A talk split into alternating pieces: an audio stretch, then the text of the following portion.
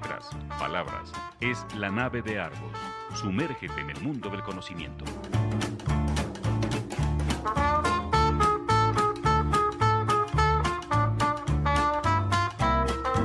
La nave de Argos. Un viaje a la cultura. Bienvenidos a bordo. ¿Qué tal amigos? Bienvenidos a este programa número 117 ya de la nave de Argos. Hoy como todos los jueves es jueves del 2020 y con el patrocinio del Instituto Kipling y de Refaccionaria Oriental estamos aquí saludándolos desde una, eh, bueno, supuestamente ya estamos entrando, de, estamos eh, saliendo del otoño para entrar poco a poco al invierno, pero una calurosa todavía Irapuato. Eh, los saludamos esta tarde. Eh, saludo a Marco Banzini, a Paco Banzini y a, perdón, a Paco Maxini y a Paco Maxini, que son tripulantes eh, ya acostumbrados ya de la nave. Eh, y también a, tres invitadas especiales que tenemos el día de hoy, a Gabriela Natacha, ¿cómo estás? ¿Cómo te, cómo, buenas tardes. Eh, también a Bea Galván, que nos están acompañando desde Guanajuato, y Palmira Páramo, que estás en León o estás también en Guanajuato? En León. En León. Perfecto, muy bien. Entonces estamos, eh, bueno, dentro de los proyectos y de, de, de, los temas interesantes y de lo bonito que es eh, trabajar en este asunto de, de, Argonauta o por lo menos en, en esta nave eh, y en la, en la revista, por supuesto, es pues conocer de proyectos como el que han estado realizando Bea, Gabriela y, y Palmira, como el de, como estas convergencias, confluencias, ¿no? Eh, de, de, artistas eh, de Guanajuato, eh, egresados de la Universidad de Guanajuato, con artistas de Saitama en Japón. Este lo reportamos nosotros en el número 12 de la revista hace ya un año, año y medio prácticamente. Y este proyecto ha continuado trabajando, desde entonces esbozamos esta, estas exposiciones que estaban previstas y que se dieron posteriormente en los meses siguientes en Guanajuato y en Celaya. Y ahora eh, lo volvemos con ellas porque ha llegado el momento de que el arte mexicano viaje también a Japón, como era parte de este, de este gran proyecto.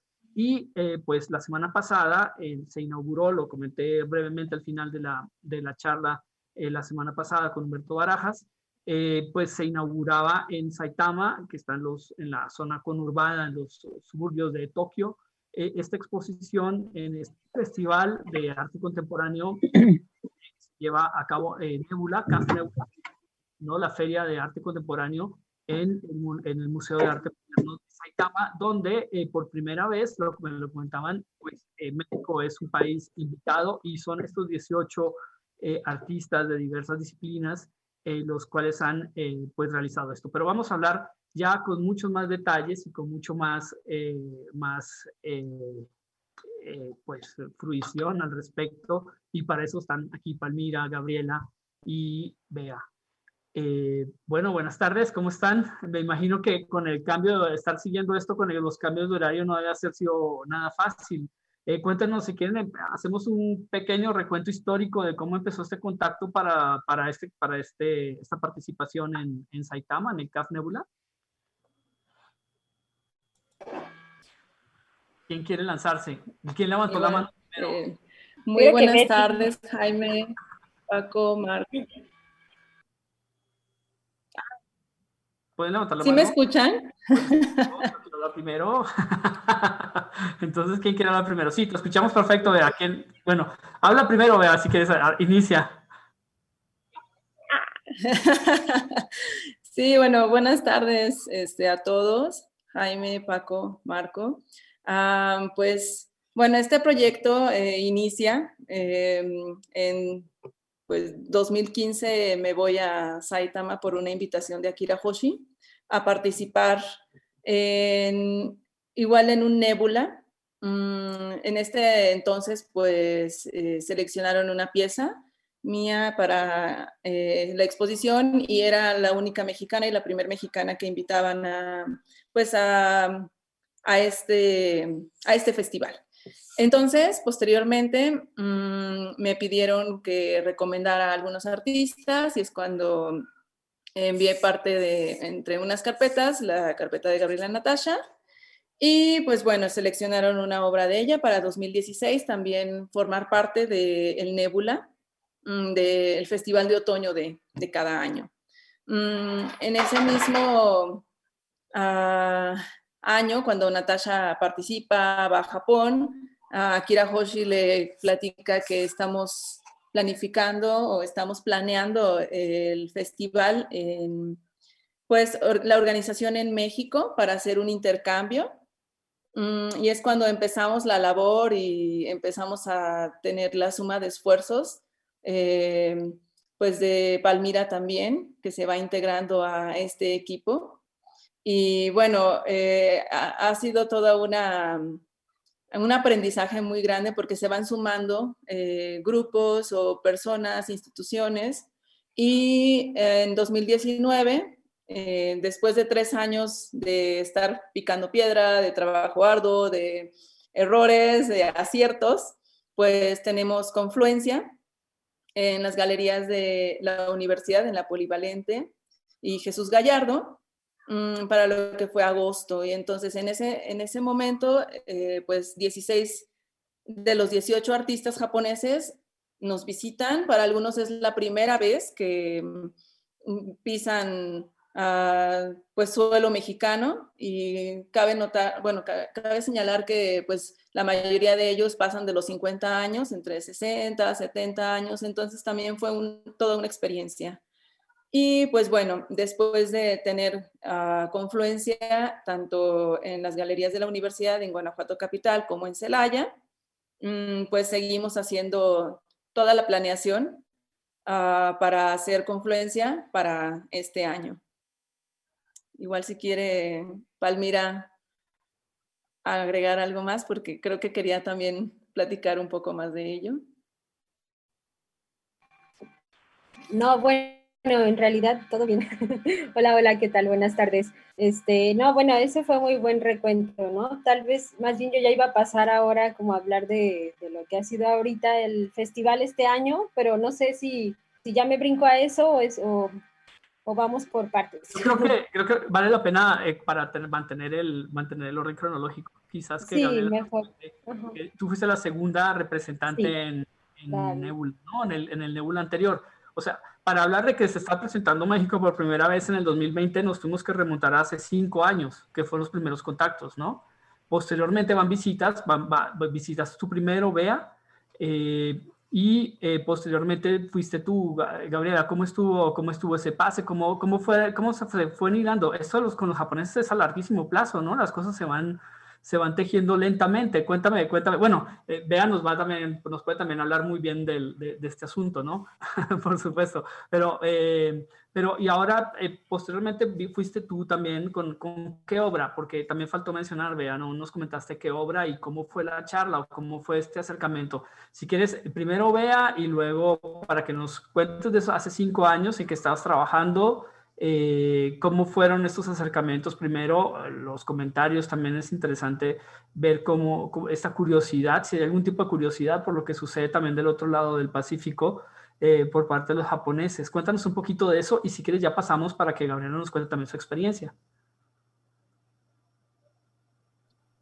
Ok, sí, sí, Jaime. Eh, de hecho, eh, cuando participo en 2015, en ese tiempo tenía una serie de obras que realicé en el Centro de las Artes en Salamanca. Entonces, una de esas piezas era, pues, muy grande, un grabado Ah, ¿Sí me escuchan? Se me trabó un poquito. Se oye perfecto. Se oye perfecto. Ah, ok, ok. Sí, entonces es un grabado que está... Gracias. Está intervenido ah, pues con aerosol, con plantillas. Y esta pieza es una silografía muy grande de un triple completo, entonces se imprimió en, en un papel de algodón también así, grandísimo.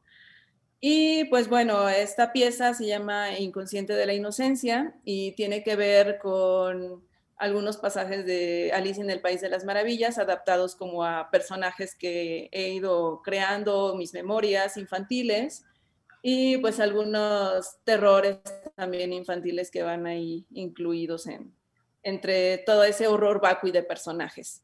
Entonces, cuando voy a Japón y la expongo, mm, pues bueno, se hace un artist talk y en este Artist Talk es una charla con los artistas invitados y pues hablamos a grandes rasgos de la temática de las piezas, de cómo fue construida, de los procesos.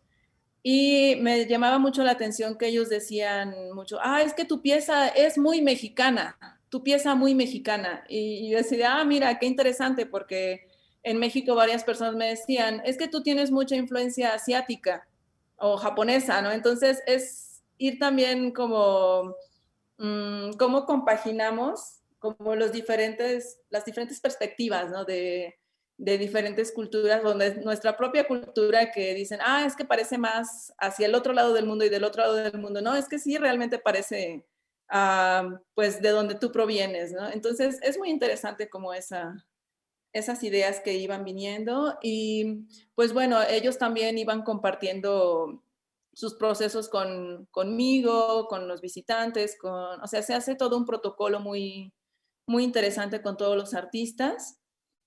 Mm, y pues bueno, esta pieza, mm, cuando viajó, o sea, realmente yo no tenía como los medios ah, económicos como para enviarla por una paquetería privada, entonces dije, bueno, vamos a ver cómo le hacemos, le envío por eh, Mexpost y que llegue, ojalá que llegue, ¿no? Y sí, o sea, esta pieza increíblemente llegó en dos semanas, llegó bien, ah. sin ningún problema de aduanas.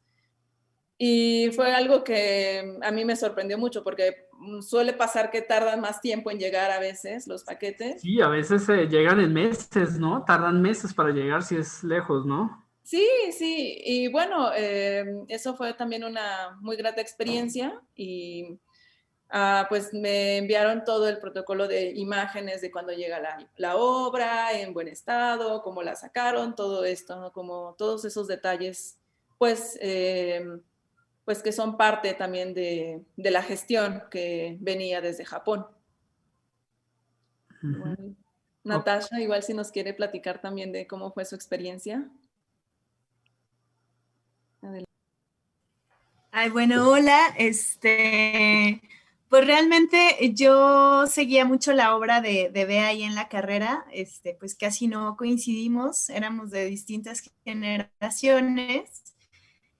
Y entonces alguna vez ella hizo una invitación, como que la vi ahí un poco curioseando en el trabajo de todos o, o se asomaba a las exposiciones y ella nos fue haciendo una invitación en aquel entonces, creo que era 2015 todavía, a varios como que enviáramos carpeta a, Japón. Y bueno, yo envié ahí una carpeta y me dijeron que, les propusiera una, una pieza y iba a pasar a un comité, por un comité de selección.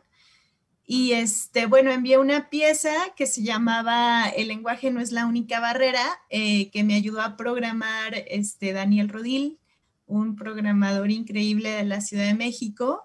Este, y bueno, pues era, eh, yo hice una animación en Maya, precisamente donde metí unos audios que fui coleccionando durante muchísimo tiempo mm, de internet y eran de todos los idiomas, pero solamente me enfoqué en audios que encontraba en noticieros y era una alegoría sobre la torre de Babel. Entonces, una vez que, que él me ayudó a programar como cada elemento que era un cubo, que estaban, eran un montón de cubos que estaban este, sin orden en una esfera y la esfera tenía un lugar en donde salía a un panorama que era un cielo, era otra esfera. Bueno, es que ahí los que saben de 3D me entenderán un poco. Y la idea era que al programarse, eh, por ejemplo, era totalmente aleatorio como un audio se podía encontrar con otro. O sea, podía ser el mismo idioma o no. O sea, los cubos, los cubos van flotando de una esfera dentro de una esfera, salen de una esfera en la otra esfera, dentro de la otra esfera, y con, una, programación aleatoria, una trayectoria aleatoria. Sí, sí, sí. Creo que era cuando se tocaban los cubos, empezaba a sonar las noticias que trajera cada cubo, ¿no? O el, algoritmo que Exacto. El algoritmo tenía dos funciones. Uno, que se activaran los dos sonidos, los dos audios, cuando se juntaran. pero también tenía la función de que una vez juntos se repelían, pero a la vez todos los cubos en conjunto trabajaban para formar una espiral que los sacara de la esfera. Pero la idea es que cada vez que lo intentaban, al no entenderse, se iban, se iban separando, separando hasta que se hacía este, una combinación entre diálogos y audios en muchísimos idiomas, de muchísimos temas, hasta, hasta que se hacía también todo un dibujo de trayectoria con los cubos, ¿no? Entonces, bueno, pues esta pieza les interesó y fui, me dijeron que pues que lo importante era ir allá para compartir el proceso. Y bueno, pues ahí sí este, fui muy motivada. La verdad no tenía mucha idea, por ejemplo, eh, la magnitud del evento no, no me lo imaginaba así. Yo, yo pensaba que era como algo más pequeño, como una exposición pequeña, pero cuando llegué al museo, pues era un museo enorme y justamente pues yo sentí que mi pieza cupo muy bien ahí, ¿no? Porque pues lo primero que me topé fue como con esta barrera del lenguaje, casi nadie hablaba inglés. Eh, yo trataba como de entenderme o de montar la pieza como yo pudiera. Este, obviamente sí tuve una traductora el día del evento, pero en los días de trabajo no. Pero también era muy interesante ver que ellos tenían muy, este, muy impuesto el trabajo en equipo, ¿no? Ya lo hacían muy orgánico esto de trabajar en equipo. Entonces, así no nos, no nos entendiéramos así con el idioma, había ahí este, mucha complicidad, ¿no? A, raíz de, de, trabajar en conjunto y muchísimo apoyo. Entonces, estando allá, Akira Hoshi me propone este, eh, que si quiero trabajar este, con Bea para hacer este intercambio como entre México y Japón, eh, hacer una exposición que se presente en Guanajuato, capital, y que también se presente en Saitama, ¿no? Mm, y pues yo le dije que sí, obviamente estaba muy motivada, ¿no? Me parecía, este, pues algo fantástico. Y bueno, pues llego y vea, yo empezamos como a platicar sobre sobre pedir carpetas, ¿no? Como a todos los artistas que conociéramos, que por ejemplo, que no habían tenido tal vez la oportunidad de, explotar tanto su, trayectoria y sobre todo su trayectoria internacional, como decir, o sea, vamos con los egresados, ¿no? Porque igual la universidad ya tiene bastante proyección para los alumnos, pero hay que enfocarnos en, aquellos que, que tengan buena carpeta y que, y que sean egresados, ¿no? Y que conozcamos este, bastante ya su trayectoria y bueno, pues en, apenas iniciando este proceso, este, conocimos a, Palmira, que justamente ella salió de gestión cultural ahí de, de la pero de Campus León. Y pues realmente fue como muy buena, ahora sí muy buen equipo, porque pues de ahí yo no teníamos mucha idea de organización de gestión o cómo se trataban, o ni siquiera sabíamos este, vaya cómo hacer ciertos formatos, ¿no? Y, ahí ya entró Palmira y también pues con la propuesta, con una propuesta curatorial también muy interesante. Entonces, Pal, si quieres platicarles.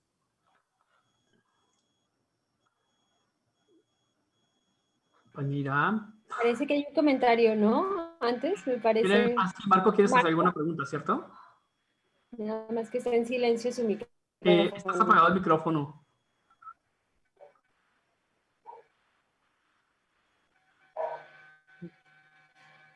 Perdón.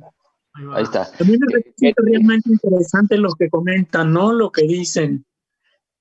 Claro, me, me admira sobre todo el hecho de que con sus obras, pues, estén en un país extraño, en un país, eh, ¿qué les diré? De tanta historia también artística y, pues hacer que, las cosas llamen la atención es, es eh, verdaderamente una cosa para mi gusto inusitada, ¿no?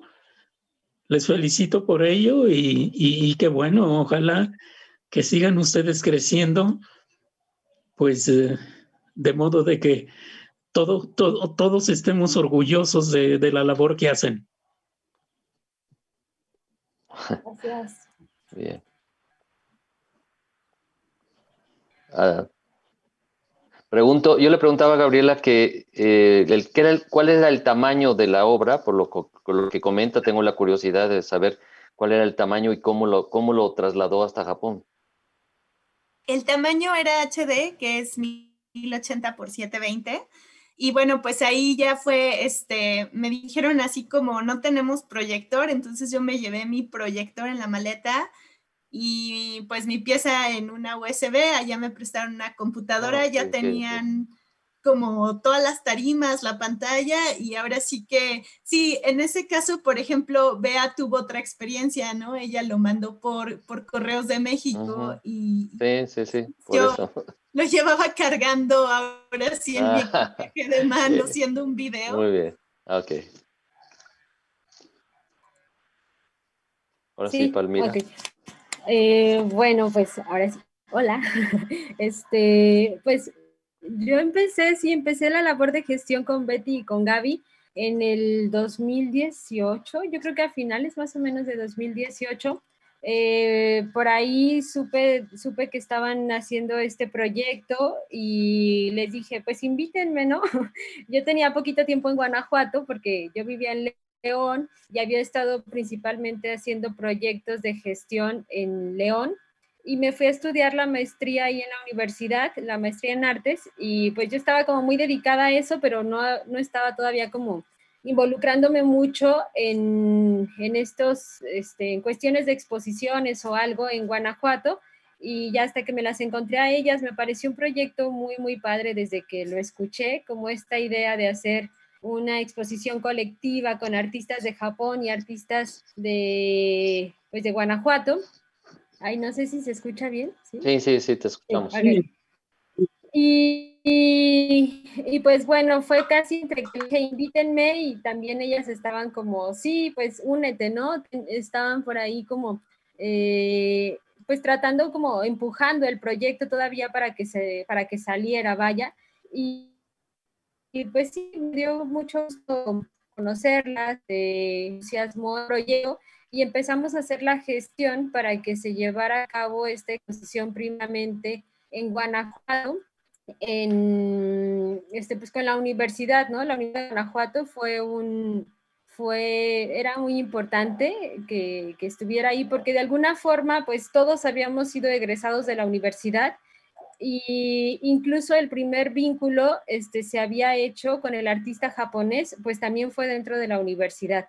Entonces también había como una intención de que todo espacio este, para llevar a cabo esa, exposición. Y así fue, pues estuvimos prácticamente un año haciendo la labor para llevar a cabo Confluencia y que la verdad este, fue una experiencia muy, muy padre. Yo creo que, que tenemos como muy buenos recuerdos de, ese evento porque además creo que al final superó nuestras expectativas, ¿no? Por ahí en algún momento este, me decían Betty Gaby, es que con que salga, ¿no? Como ya que se haga una exposición, que con que se lleve a cabo era el objetivo. Pero yo creo que, que, ese, que se lleve a cabo se superó por mucho porque sí fue muy padre este, cuando llegaron los 16 artistas de Japón, estuvieron ahí en la universidad, este, la exposición creo que quedó, quedó muy linda, quedó con piezas muy interesantes y finalmente hasta se pudo llevar posteriormente a Celaya y, y, bueno, y esa fue como una etapa. Para este año este, teníamos muchas expectativas, yo creo, ¿no? Como el siguiente objetivo era que, que este, pudiéramos llevar esta exposición a Japón y pues sí había como, sonaba como un gran reto, pero también un reto muy interesante y con el objetivo que teníamos era también de que pudieran viajar ahora los artistas de Guanajuato a esta exposición o a este festival en Japón. Y bueno, ya de ahí ya siguen los puntos suspensivos, ¿no? Ya empezaron a suceder una serie de eventos que escaparon de las manos de todos este, con, obviamente con el tema de la pandemia, que fue como, ¿qué hacemos? O sea, hubo momentos en los que decíamos, ¿se va a poder llevar a cabo? Y pues no sabíamos, ¿no? A ver, continúo. Ah, bueno, unos sí, quería, quería, preguntarles justamente de las exposiciones que se hicieron el año pasado. Eh, pues hay también comunidad japonesa aquí en, en, la región, eh, que me imagino que cuando acuden por invitación también de consulados o de las organizaciones y, y empresas, fábricas eh, aquí en la zona, a las exposiciones, pues hacen algún tipo, o algún tipo de comentarios o sorprendió en algo o, o cómo fue esta, esta, esta dinámica. Eh, porque también son dos ciudades muy diferentes, ¿no? Eh, la ciudad universitaria Guanajuato y eh, la ciudad industrial y agrícola Celaya. Son diferentes públicos. ¿Cómo, cómo, fue, el, cómo fue el desarrollo de estas, de estas exposiciones el año pasado? A ver, Betty, no sé, o quién quiere hablar sobre ese punto. Pueden levantar la mano.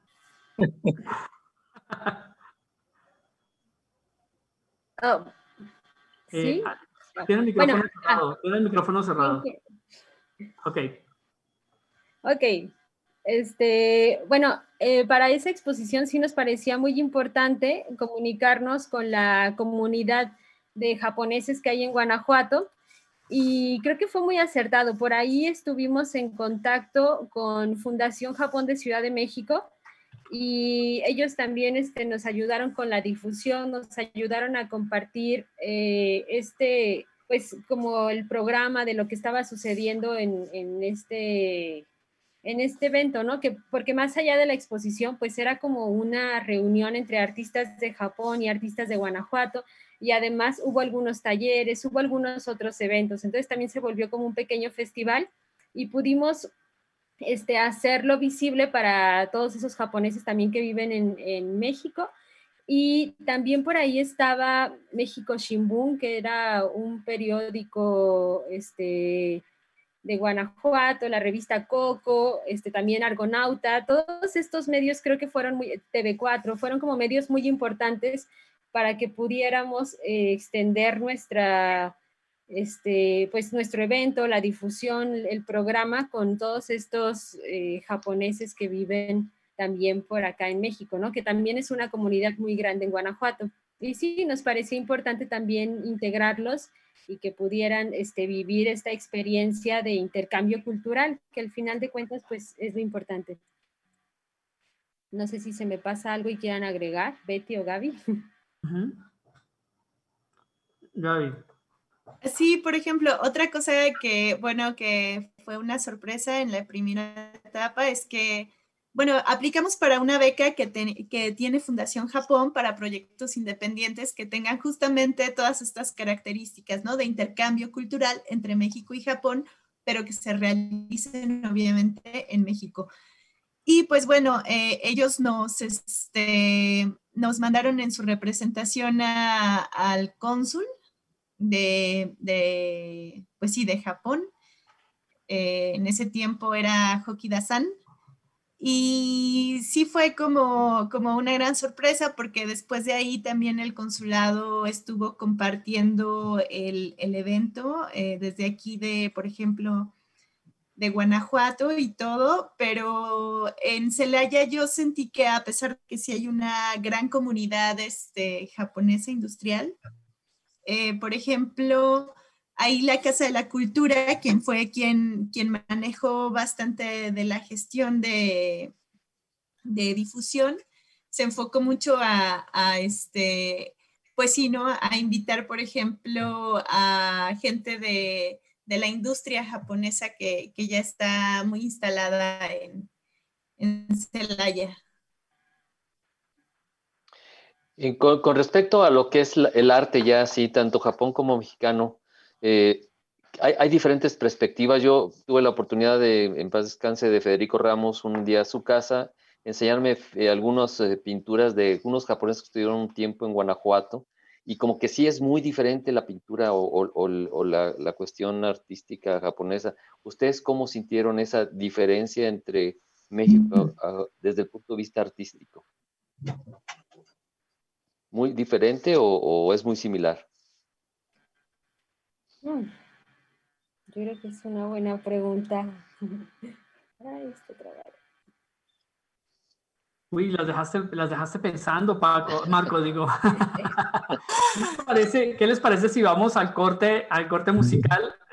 mientras reflexionan al respecto y retomamos ese tema para ya hablar justamente del, del, siguiente paso, ¿no? Ya, ya recorrimos los primeros casi cuatro o cinco años y ahorita vamos a Saitama en un momento. los invito a escuchar de Dizzy Gillespie el tema Siboney.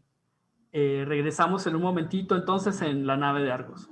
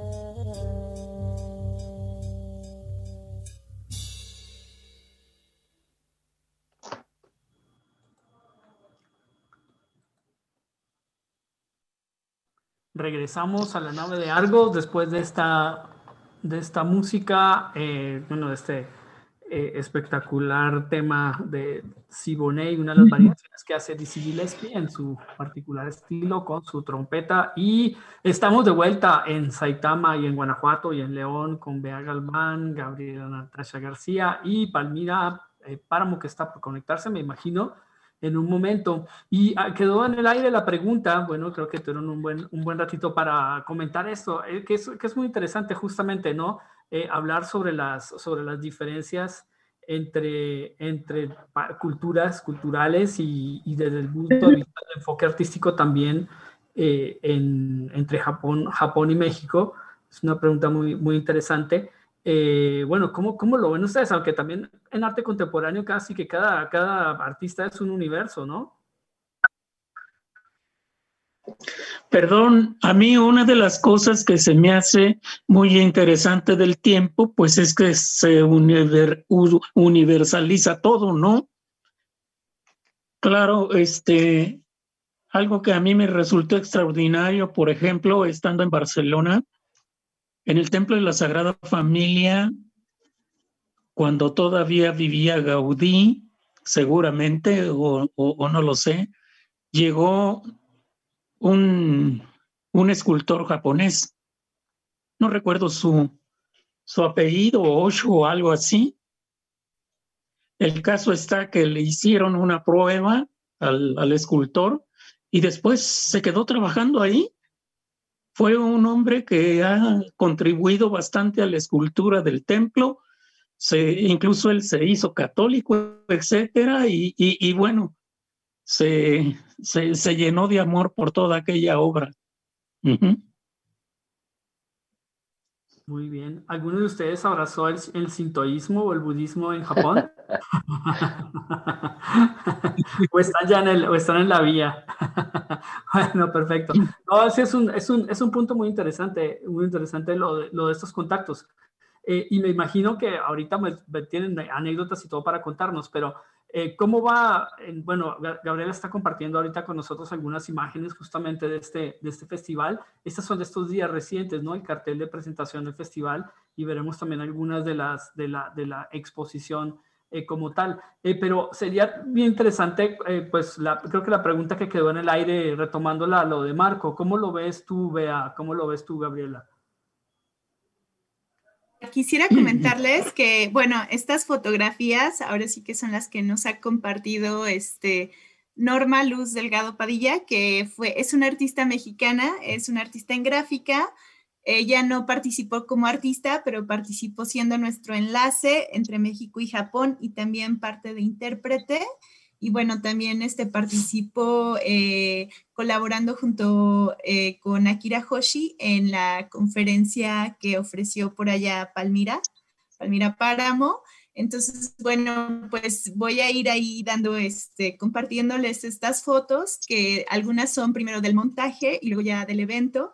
Y bueno, no sé si mientras las comparto también, si Palmira o, o Betty quieren platicar sobre, sobre todo sobre toda esta cultura que nos pregunta, porque, bueno, yo sí vi bastante peso en, sobre todo en el sintoísmo, en la influencia, ¿no? Como más allá de qué tanto pueda ser mm, el lenguaje o la técnica abstracta o contemporánea, sí, en Japón yo sí sentí que es algo que, pesa mucho. Eh, como esta tendencia sintoísta o budista, eh, por acá yo la sentí más sintoísta, y también es muy interesante, eh, pues bueno, vaya, el proceso que ellos tienen de trabajo, ¿no? Desde que hacen todo, ¿no? Si, si por ejemplo, un artista pinta sobre papel, también hizo el papel. O, eh, no sé, hizo desde cero todo el, el bastidor y, y, no sé, la preparación de la tela, algunos hasta hacen sus propios pigmentos. Entonces, bueno, eso me pareció como bastante pues impresionante, ¿no? Muy atractivo cuando fui. No sé si también, este, ¿qué más nos comparte Palmira y, Betty mientras les muestro las fotos?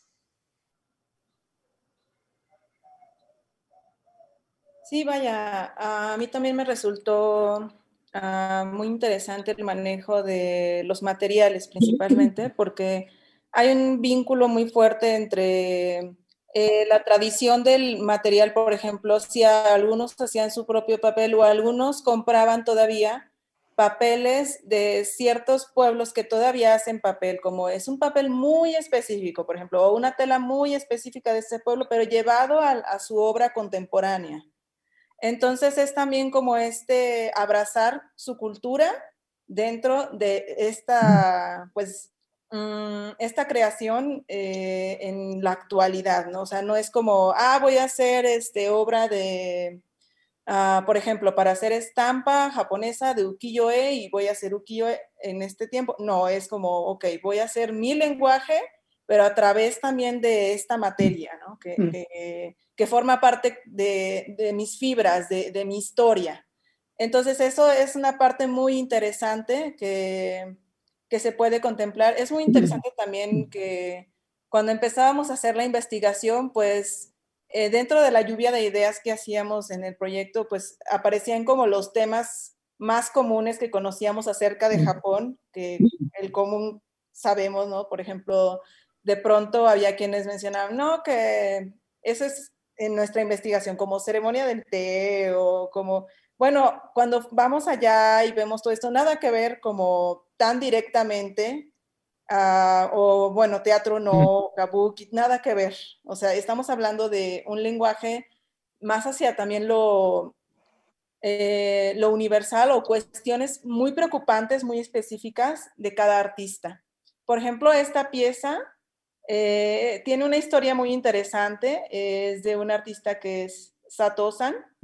Esta escultura que están viendo, eh, la parte de arriba tiene una piedra de cantera rosa de Guanajuato, que pues cuando conocí a este artista en 2019, platicamos acerca de sus esculturas y, me dijo, es que quiero conseguir una piedra de, de, estas con las que está construida la universidad o de estas piedras que hay tanto aquí en Guanajuato. Entonces, pues hubo un día en que me dediqué a conseguírsela y se la llevé y pues bueno, se la llevó en, en, el avión hasta que llegó a Japón con ella y la trabajó y la presentó en esta exposición. Es, es muy interesante como todo esto. ¿Y, y, pero, ¿Y la piedra está intervenida? O sea, ¿él la intervino? Es como la... darle un sentido muy personal, ¿no? Ajá. Perdón. ¿Sí? Eh, es la... como darle un sentido muy personal o, exclusivo quizás, ¿no? eso de buscar los propios colores y fabricarlos, pues debe de hacer única la pieza, ¿no? La pintura o lo que sea. Sí, sí, de hecho también, por ejemplo, como en esta pieza de Akira Hoshi, eh, él maneja este tipo de eh, técnica que se llama Nihonga. Entonces, uh, utilizan no es acuarela, pero tampoco es temple, tampoco es como fresco. Entonces son, es una técnica muy tradicional japonesa, pero son pigmentos eh, hechos exclusivamente para esto también, ¿no? Entonces vemos una imagen muy esto. fresca, eh, es muy abstracta, pero también pues toca a nuestro interior. Uh -huh. Ok, lo, lo que estamos viendo son imágenes de la exposición actual, lo que está ahorita en exposición en, en Saitama. ¿Sí? ok. Sí, así es, Jaime. Okay, okay. ¿Y cómo manejan lo de la pandemia? Yo, o sea, también es, es, eso está ahorita en Saitama, o sea, es, esa exposición está ahorita en este momento en Saitama o fue reciente? Sí, esta exposición. Es que me... Ah, perdón. No, es que me salí un poco, se me cortó un poco y no, no entendí bien. ¿Está, ¿Eso está ahorita en Saitama o, o, o es, es, posterior? Sí, esta exposición abrió el día 4 de noviembre y va a cerrar el día 15 de noviembre. Mm. O sea, está ahorita activa y de hecho, pues mmm, con todo esto de, esto de la pandemia, había momentos en que pensábamos que no se iba a hacer el proyecto pero finalmente eh, tanto pues todo el equipo de Nebula mmm, como pues el museo estuvimos siempre en contacto eh, Almáciga y con los artistas para ver qué iba a suceder, porque decían, puede ser que cierren, puede ser que abramos, pero de todas maneras queremos que envíen las piezas porque probablemente sí se haga la exposición. Entonces pendía como de un hilo también por la pandemia y lo que viniera, por toda esta incertidumbre que vivimos. Uh -huh. y, pero no es virtual, o sea, la gente o sea, puede ir en grupos pequeños como lo hicimos, por ejemplo, ahora con la, la, la exposición de Federico Ramos aquí en el, en el CREA. O sea, puede, es presencial.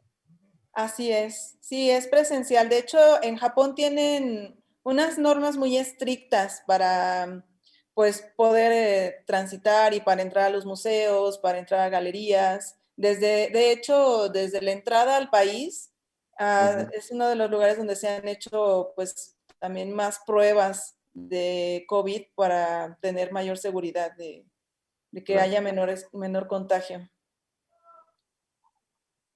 Esta imagen que acaba de pasar, eh, Natasha, es eh, la imagen del nuevo catálogo, o sea, de esta ocasión. Y tiene este color amarillo y, bueno, creo que Palmira les puede platicar un poco más porque es muy interesante como toda esta historia del amarillo, del, del cartel y del catálogo.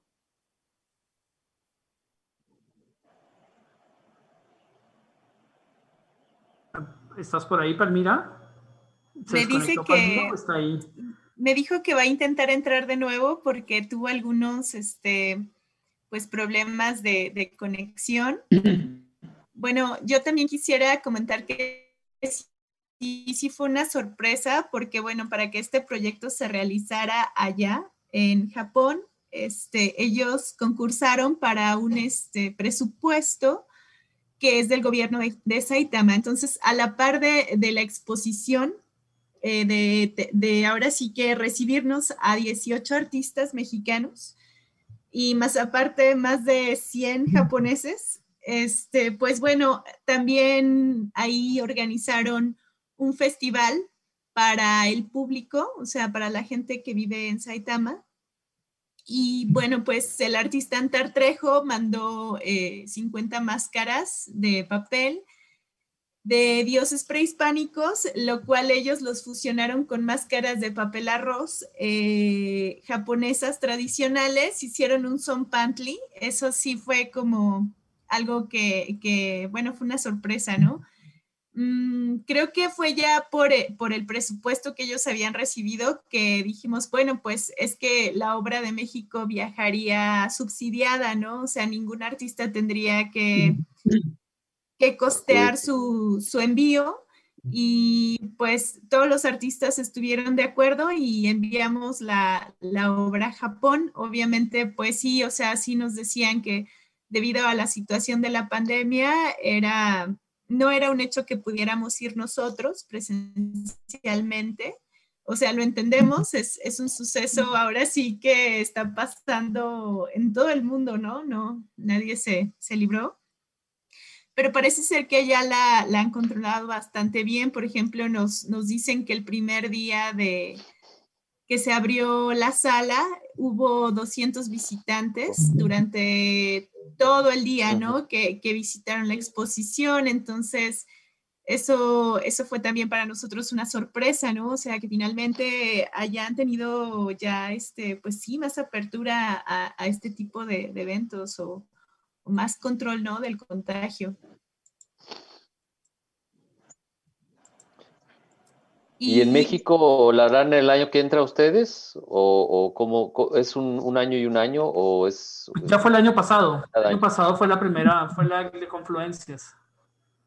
¿Y el año que entra otra vez la, harán aquí otra vez? sí, ¿cuáles son los planes? ¿Cuáles son los planes a futuro? O sea, ya, pues, prácticamente aquí se cierra ya todo un ciclo, ¿no? De ir y, ir y venir, o no sé qué, sí, qué otro, qué otro plan haya.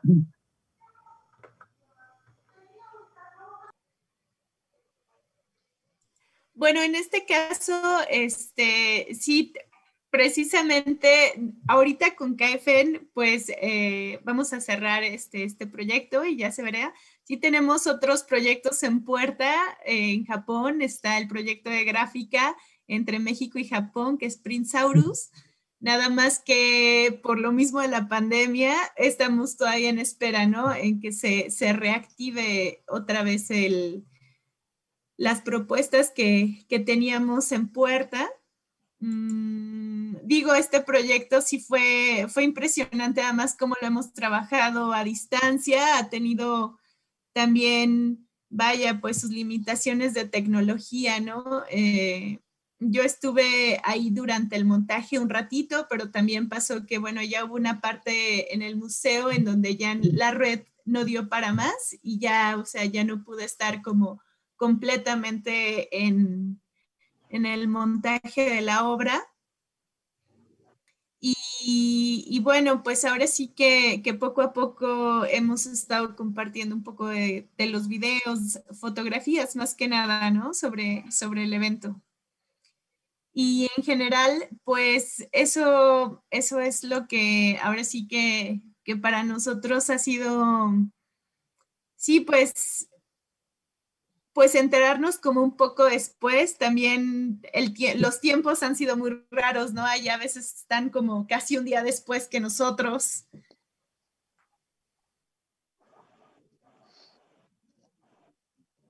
Y bueno, no sé, también, sí, ahorita también este, pudiéramos también hablar como un poco de, la obra que, que, presentaron los artistas de Guanajuato por allá, o Sí, claro, yo creo que sí es interesante saber quién, quién, fue o quién, qué, tipo de obra se mandó.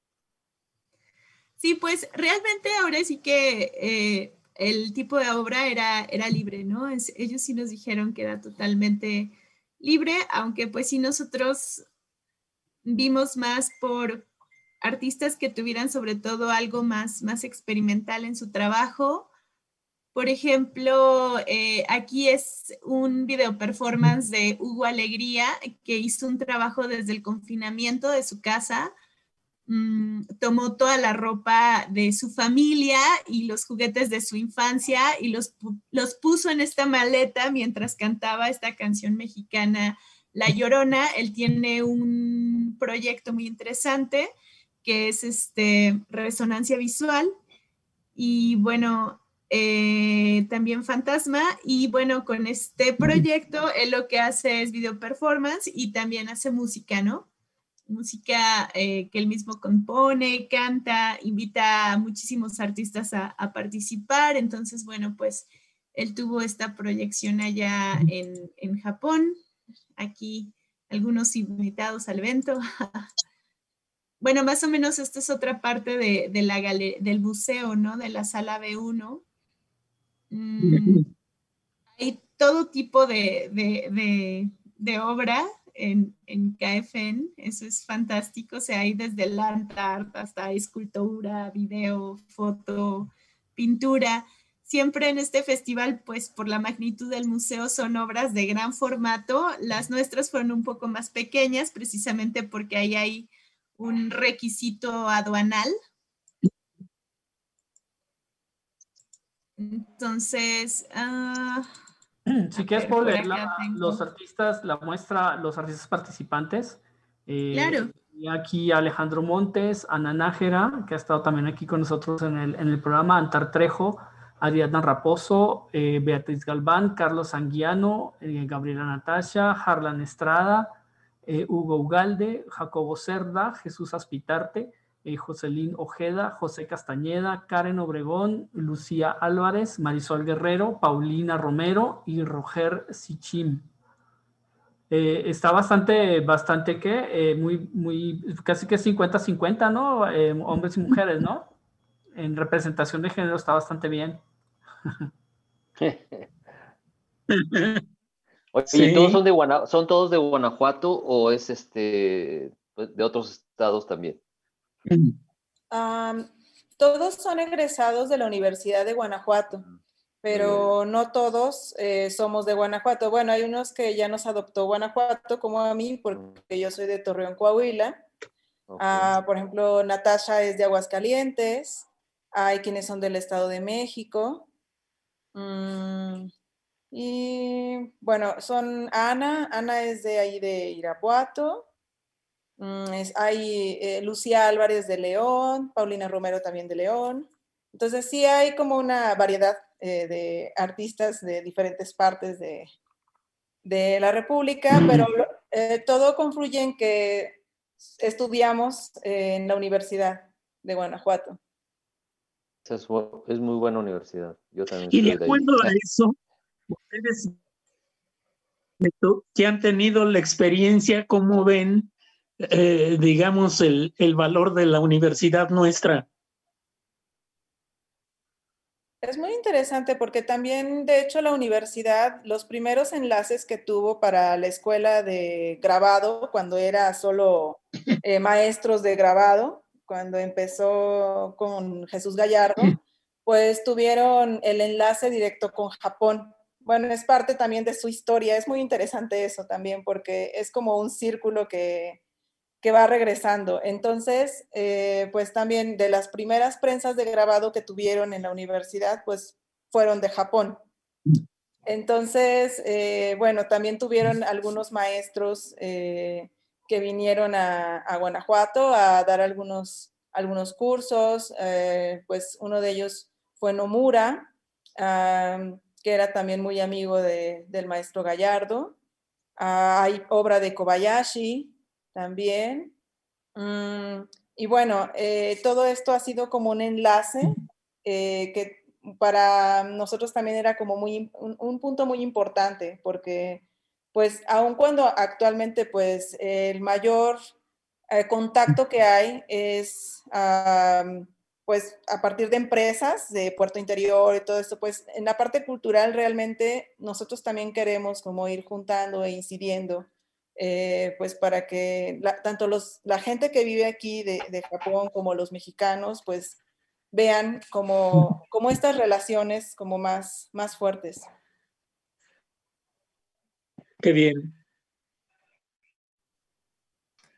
Bueno, yo siento que es como literatura, ¿verdad? Es diferente este, leer a Murakami o a, y a alguien de aquí de México, o a Luis Spot o algo. Entonces, yo creo que en el caso del arte, como ustedes lo, lo, lo, lo llevan a cabo, también es un sentimiento un poco diferente. Pues yo los felicito también por, por, este, por este evento y ojalá que sigan con, con ese éxito eh, por mucho tiempo. Sí, es un, es un reto alto para el Másiga, ¿no? Para, la, para su eh, grupo de, de, gestoría artística, ¿no? Es muy, muy interesante después de haber, muy, creo que para además muy, muy satisfactorio, muy, muy, muy reconfortante haber hecho un trabajo como este. Y bueno, pues también eh, pues el mejor de los deseos. Aquí estamos, eh, bueno, esperando a ver qué, qué, nuevas aventuras se emprenden. Yo creo que ya tienen, ah, estarán vislumbrando algo, ¿no? Sí, ya estamos eh, haciendo planeaciones, pero primero lo que queremos es cerrar este proyecto ah. de la mejor manera. Y mira, justo Pal ya está con nosotros de nuevo, Palmira, igual también nos puede platicar un poco más.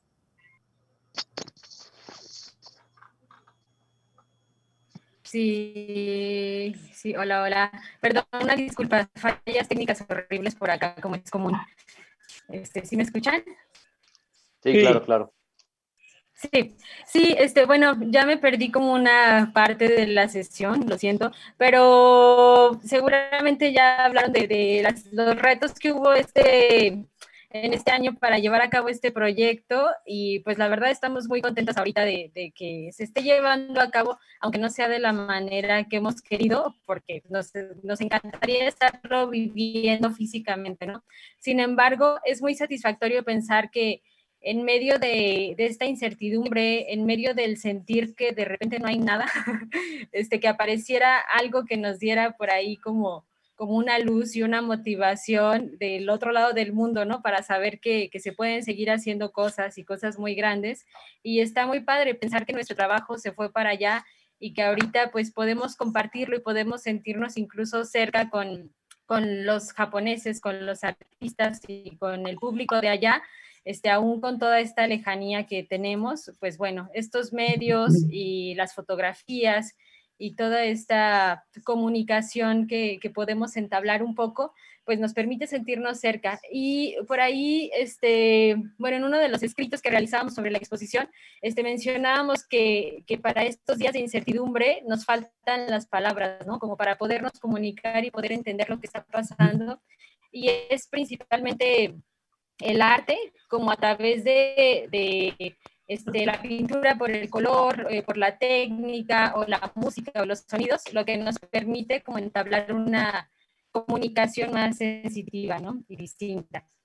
Y pues bueno, este, me quedo un poco con esa idea y era lo que les quería compartir. Bien. Perfecto, aquí, aquí, perdón que me reía ahorita, pero es que tenemos unos pequeños problemas internos con quién hace host aquí para poder, para poder hacer el cierre ya del, del programa, pero creo que, creo que no, no creo que haya sí, problema. Claro. Estaba checando con Paco. Eh, no, de verdad, muchísimas gracias, muchas gracias. El tiempo es implacable, ya nos pasamos de la hora, ya son, ya son pasadas las cinco, de verdad. Muchas gracias por eh, por compartir esta, esta experiencia. Es muy bonito ver, como les comentaba, un proyecto del que hablábamos hace ya casi dos años y eh, ver cómo pues avanzó y tocó ambos, ambos lados del Pacífico con muy buenas, con muy buenas pues resultados. Creo que, creo que tanto, los, tanto los artistas japoneses como también aquí los, los que participaron de la UG y ustedes, pues ah, creo que creo que ha sido una, una experiencia muy importante en su, en su trabajo, ¿no? Eh, que les da también nuevas visiones y nuevas, eh, nuevos espacios y nueva, nuevas ideas eh, para continuar con su, con su trabajo expresivo. muy padre, te iba a preguntar, Palmira, pero ya, ya se había salido también que nos hagas un poco del tema de gestoría artística, pero creo que eso lo podemos dejar para otro episodio más adelante, conversar sobre este trabajo de, de, gestión, gestión de arte y de, y de fomento eh, cultural también sería muy, muy interesante conversar con ustedes. Eh, y, pero lamentablemente, como digo, el tiempo, el tiempo no perdona. Y bueno, es hora de, despedir. De verdad, muchísimas gracias. Muchas gracias también, Paco. Muchas gracias, Paco. Eh, muchas gracias, Marco, por acompañarnos también esta tarde. Gaby, Bea, Palmira, una buena tarde. Y bueno, seguimos en, en contacto. En, más adelante nos despedimos con una voz eh, pues inolvidable, Ella Fitzgerald, a continuación. Eh, gracias, de verdad, muy buenas tardes. Este fue el episodio número 117 eh, de La Nave de Argos. Gracias. Hasta luego. Gracias. gracias. what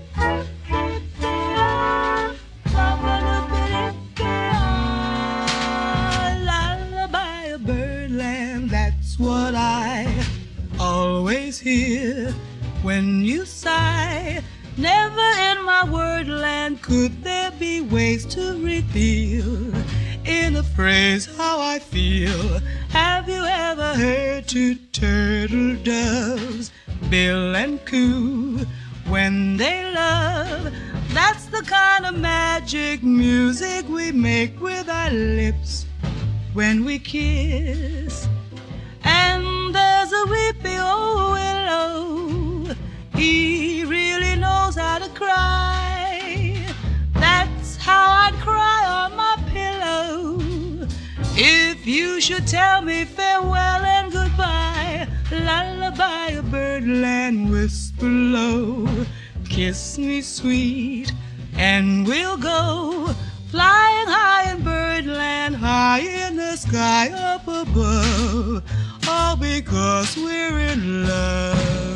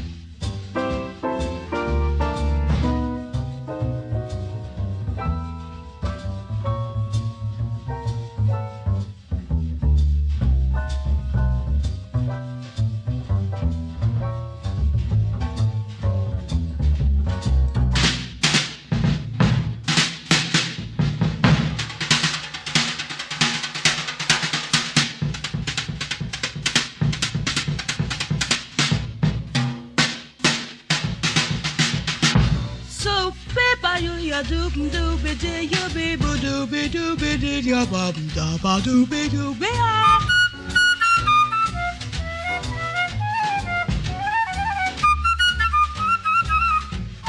Somebody be doo ya ba doo doo you doo be da ba dee ba doo be doo ya doo be doo be ah doo be doo be ah.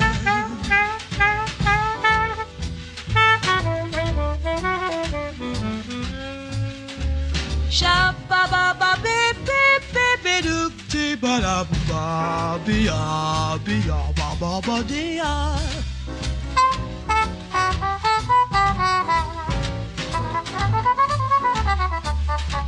She ya ya ya ba ba we ya de be de ya do be you be do be ya de bo do ba do be de ya.